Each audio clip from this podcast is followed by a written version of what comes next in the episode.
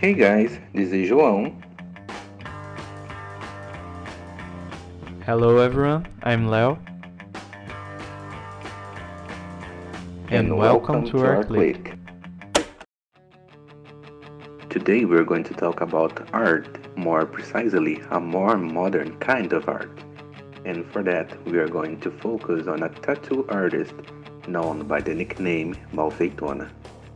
Ellen Fernandes de Souza is a 30 years old who lives in Salvador and went viral because of her disruptive art style. Along with being a tattoo and digital artist, she's also a graduated industrial mechanic engineer, has a master's degree in communication with focus on social media, acts as an online content and advertisement creator, and staff member in cultural events. She also gives lectures, talks, and provides consultancy, among other things as well. She always liked drawing for fun and used to make custom creations like t-shirts and stickers for her friends as gifts. When she was still studying engineering, some of her friends wanted to have her drawings tattooed. And later on, after only tattooing friends unprofessionally, some other clients started showing up and she decided to turn this into a real job, which led to some online pictures of her tattoos going viral and showing up on internet articles.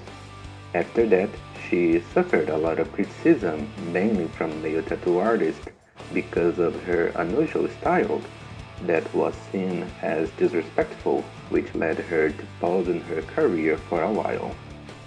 Talking about visual art without being able to show anything is not an easy task, and when we are talking about Malfeitona's style, it may be even harder, since it's not exactly like anything else although it has some common points with a lot of different things.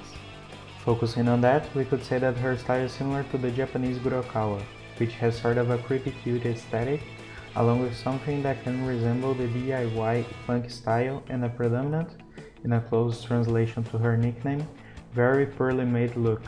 We recommend you to see for yourself some of her work, which can be found on Instagram at Malfeitona Tattoo a profile focused on her digital and tattoo arts, or simply at Malfeitona, her main profile where she posts about almost everything she makes and even the captions are unique, containing long texts with intended random capitalization and almost non-punctuation.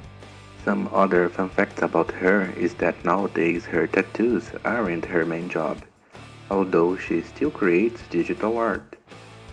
She also appeared in articles throughout the world on many different languages, and more recently she debuted her music career with a feature in Sebastianismo's new album, Tóxico, in a song called Se Nem Deus Agrada Todo Mundo, Muito Menos Eu, which translates to something along the lines of If not even God pleases everyone, neither should I.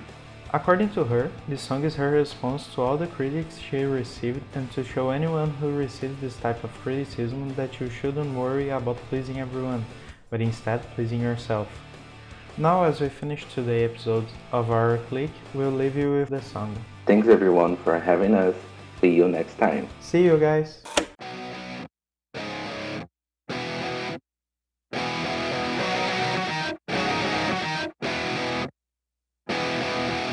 Feito, sem graça, tonto e desafinado. Nada que eu faço parece suficiente. Tudo que eu falo parece sempre errado. Tudo que eu faço parece sempre errado.